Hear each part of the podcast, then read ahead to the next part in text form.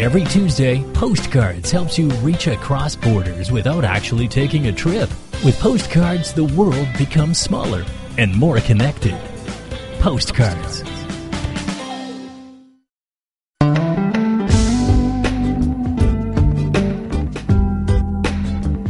Hello and welcome to Postcards, a show which takes you across borders without actually leaving home. I'm Wen Jie.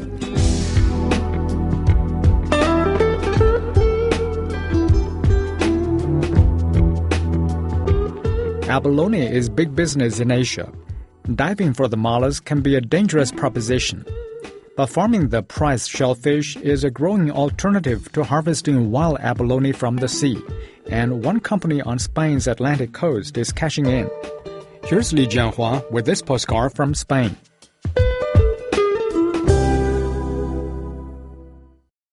Kabuki Wellington's chef Agustin Marata prepares an exclusive dish of abalone and tripe, carefully adding a side of seaweed to his finished creation. Abalone is a delicacy in Asia and fetches high sums at market. Its secret is unusual texture. En Asia, lo que aprovechan, lo que más les gusta. In Asia, they like textures best, and abalone must be chewed because it has a lot of juice. It is more about the texture in the mouth than the flavor itself. This Asian restaurant in Madrid was awarded one Michelin star after introducing new Eastern tastes to its menu. Western gastronomy usually prefers flavors to textures. That is why chefs usually combine abalone with its spices or sauces to get a stronger flavor. Abalone can be cooked by grilling or boiling, but is usually served raw in sashimi style. This type of sea snail is found along the coastal seas of almost every continent, with most found in colder waters. Because of its popularity, it is also farmed commercially, like here in the coastal region of Galicia in the north of Spain. Galicia Marine Aquaculture supplies the most exclusive abalone to restaurants in Japan, China, and Korea. The biggest shellfish they have ever grown was 9.5 centimeters, and it cost the restaurant 12.5 euros, while an abalone of 6 centimeters cost 3.5. The shellfish also sells for 80 euros a kilo, but that price may vary when the facility is at peak production.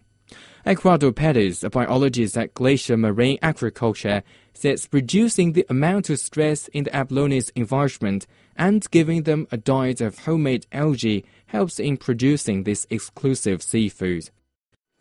Este molusco es un, es un animal de hábitos nocturnos, normalmente vive debajo de grandes This mollusk is an animal of nocturnal habits. It usually lives under large rocks. When the night comes, it goes out to eat. It eats big seaweed. Here in the factory, we try to repeat those conditions, darkness, so that the animal has more hours of activity. They feed well and get fat. But above all, try to reduce their stress, because if they're not stressed, they grow more. Unlike other seafoods, abalone needs four years, sometimes even five, before it reaches maturity and is ready to eat. Galicia Maritime Aquaculture nurtures the sea creatures from larvae to lunch. Galicia's coast is well known for its seafood. Fishermen still harvest the seabed, but the pure quality of Galicia's water is the key to the success of the abalone farm, explains Nadalia Bacaro del Cano from Galicia Marine Aquaculture. GMA se encuentra situada en la ría de Muros, es la ría más al norte que... Galicia Marine Aquaculture is in the tidal river of Muros, the northernmost estuary of Rias Baixas. This tidal river has not been exploited either industrially or for tourism, so it has a high quality water. Our objective is if we have the highest quality of water and the best food in phytoplankton and in microalgae, we will get the best abalone, therefore the most exclusive ones. This abalone is designed for Asian high-end catering markets. Inaki Breto, a chef at a Galician restaurant in Nardo Dalina in Pontevedra, is a fan of the delicacy. El abalón sería un- una delicatessen, eh, sutil. Abalone is a delicacy with a very subtle flavor, but it's very elegant. It tastes of the sea. but it makes you eat it little by little, so you can taste it, enjoy it. Then also from the texture point of view, it is very nice.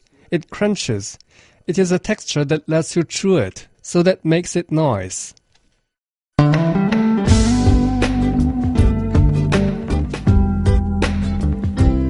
Listening to Postcards, a weekly program on events and life stories taking place in different parts of the world. You can listen to our show at newsplusradio.cn. If baking is your passion, then LA Cookie Con could be exactly the sugar hit you are looking for.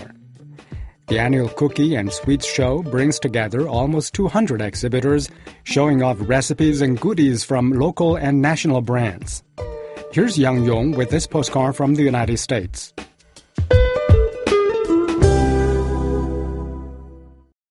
Bakers are aiming to hit the sweet spot here at the LA Cookie Con and Sweets Show. The event is modeling itself on Comic Con, but rather than showing off their superhero costumes, people are dressed up as giant chocolate chip cookies instead. LA's sweet-toothed foodies are out in full force to sample the goods on offer, from cookies and cupcakes to pastries and chocolate. The event began three years ago in Pasadena, California, but grew quickly. So much so that this year it had to take over part of the LA Convention Center to accommodate almost 200 vendors.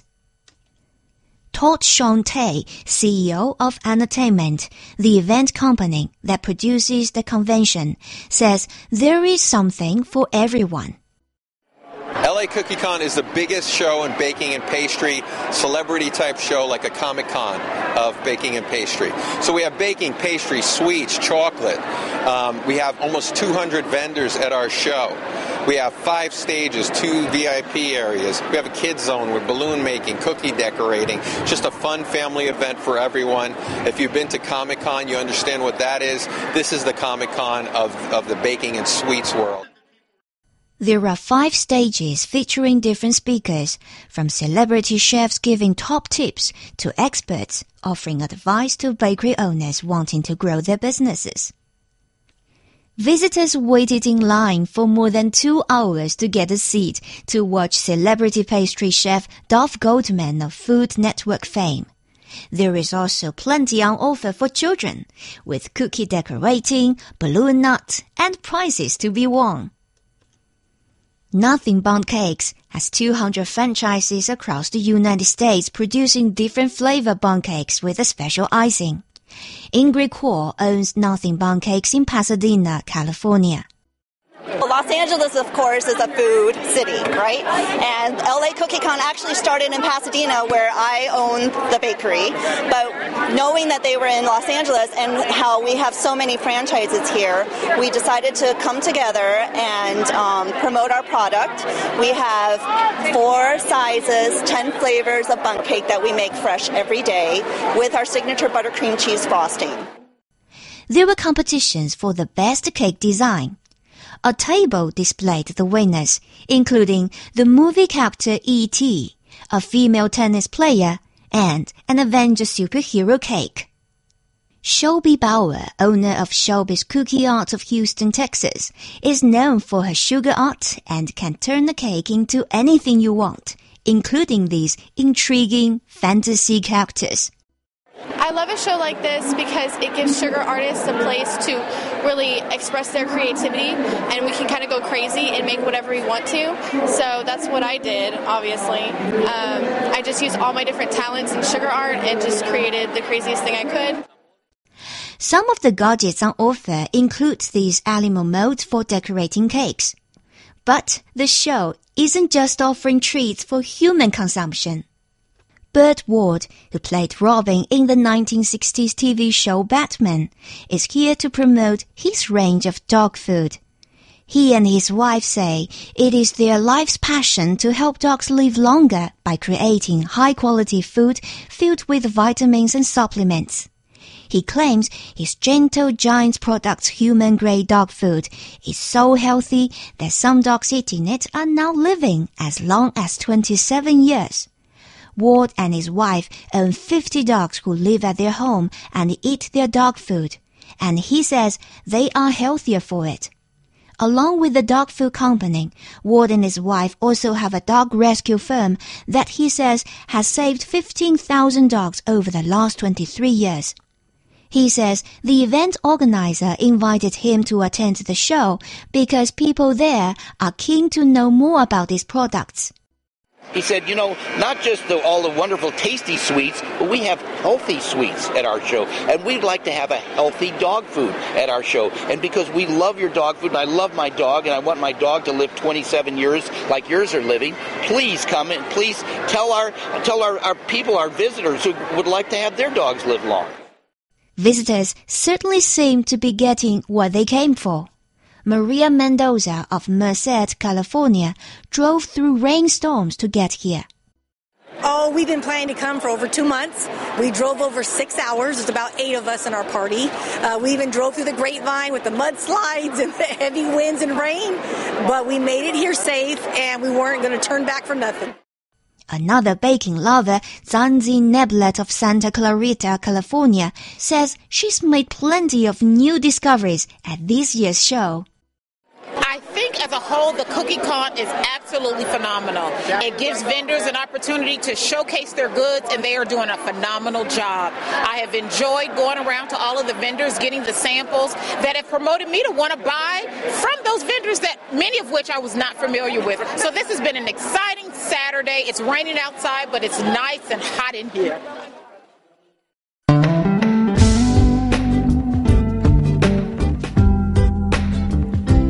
You're listening to Postcards, a weekly program on events and life stories taking place in different parts of the world. You can listen to our show at newsplusradio.cn. There is a barber shop in Buenos Aires where you can have any haircut you want as long as it's a Beatles haircut. The most popular style is the John Lennon 1967 Sgt. Pepper cut a look that's still going strong 50 years after the release of the Beatles' hit record. Here, I'd like to share with you this postcard from Argentina.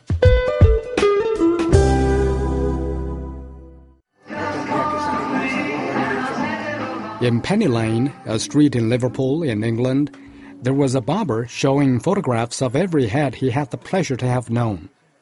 But here in Buenos Aires, there's a barber shop covered in photographs of four very special heads indeed John Lennon, Paul McCartney, George Harrison, and Ringo Starr.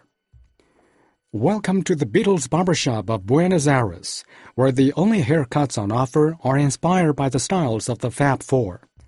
Hairdresser Gerardo Wise has brought together his twin passions to create what he claims is one of the only four Beatles-inspired barbershops in the world.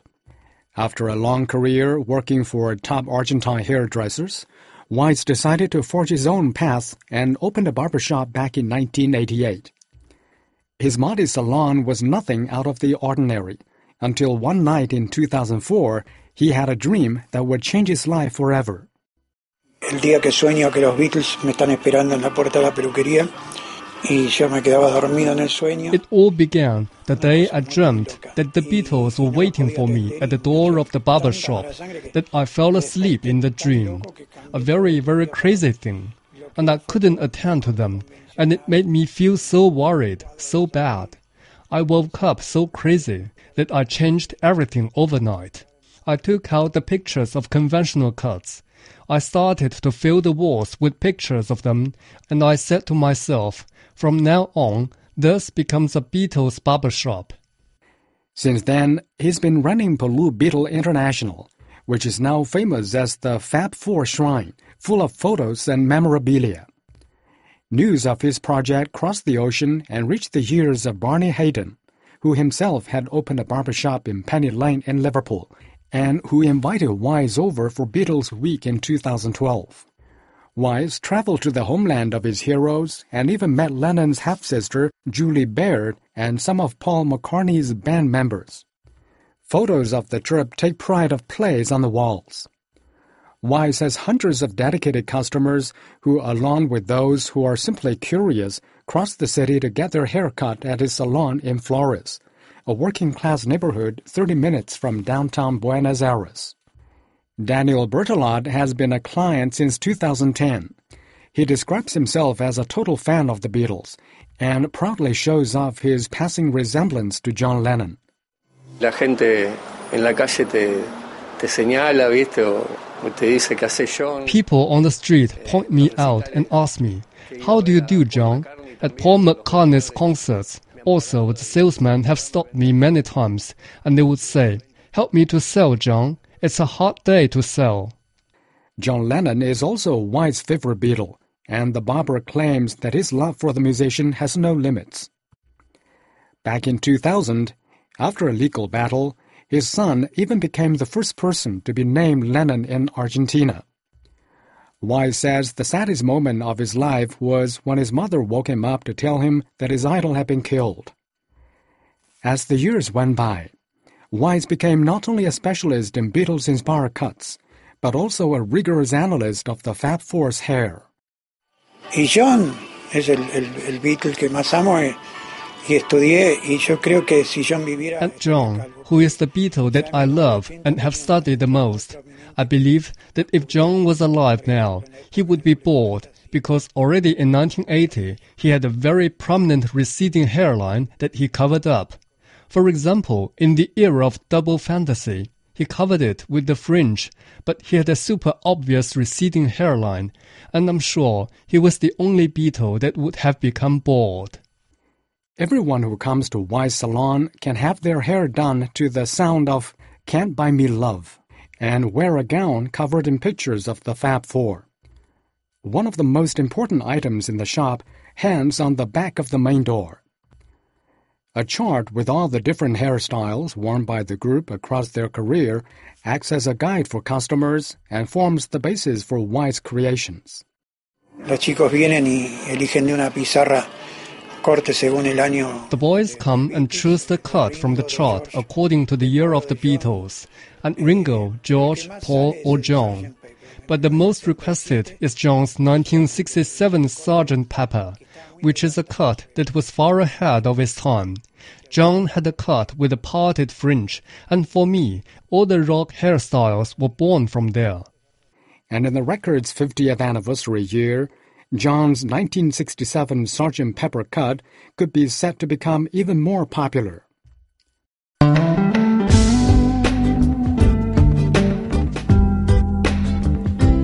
You're listening to Postcards, a weekly program on events and life stories taking place in different parts of the world. You can listen to our show at newsplusradio.cn.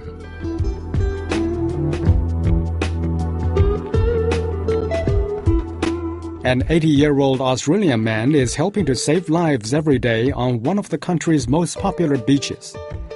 Peter Anderson does the dawn patrol every morning for the Surfers Paradise Life Saving Club on Queensland's Gold Coast.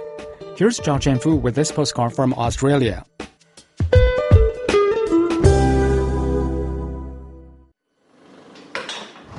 Hi, mate.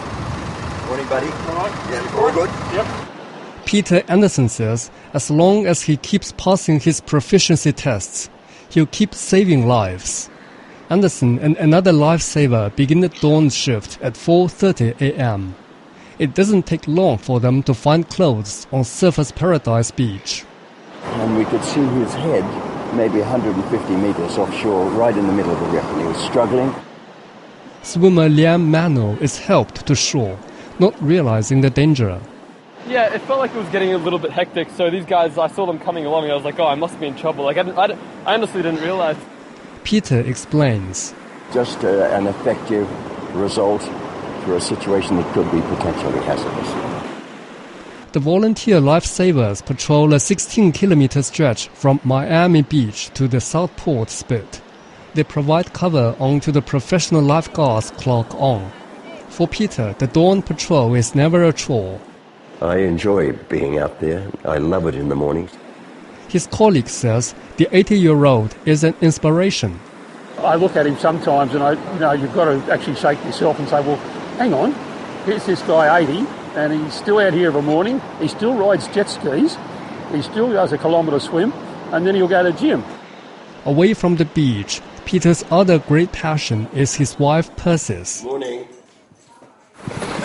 Mm, I'll get you some watermelon. Married for 33 years, they say his most recent birthday was just like any other. Having just turned 80, I don't feel any different than I did when I was 40. So it hasn't made any changes at all. Perhaps it slowed me down slightly, but generally I, I just treat every day as the same and it's just a number. Persis Anderson says, He doesn't feel 80, he doesn't look 80, he doesn't behave 80. It's vivid proof that age is no barrier to life of service and pre-dawn starts.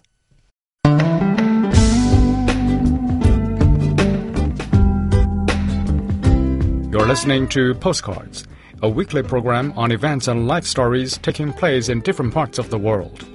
You can listen to our show at newsplusradio.cn.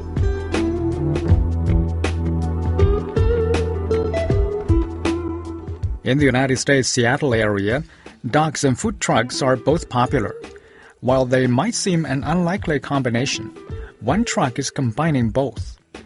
The Seattle Barkery rolled out 10 months ago and is focusing on providing handicrafted canine treats. Before we come to the end of today's show, I would like to share with you an extra postcard from the United States. Air fried chicken feet, duck necks. These are not your typical food truck offerings. Then again, the clientele has quite a discerning nose. The Seattle Barkery is a food truck where the main customers are likely to wolf down their treats. The truck offers homemade gourmet treats for dogs and coffee and cookies for their owners. Dawn Ford is the owner of the food truck. It's really exciting right now, and um, we're still just taking it day at a time. Ford and her husband, Ben, own and operate the truck. She first began baking treats for dogs when she was a dog walker concerned about a rash of product recalls. Our, all of our treats are soft. All of our treats aren't, you know, filled with things that you can't pronounce. It's all things that ingredients you can find at your grocery store. Food trucks have gone to the docks in other parts of the country. But Ford says Seattle's dog friendly reputation and well established mobile eating scene make it spot on for business. So I think there's definitely a market for more things like that, like um, where human and canine activities are combined. You don't want to always leave them at home or leave them in the car. Advice Ford follows. Her top selling salesman is her dog, Sherman. The concept is new and rare enough that dogless people occasionally misunderstand and purchase a treat. Popular items include bacon pop cakes, mini cheesy donuts, pumpkin pretzels, and peanut butter cookies. Oh, peanut butter is like a must. It does kind of seem natural that now that we've kind of conquered the people food truck market, that we bring that to our favorite furry friends.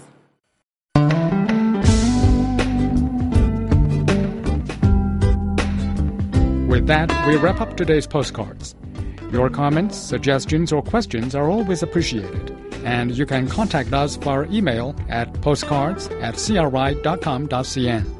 For program producer Zhao Jianfu, I'm Wen Jie. See you next week.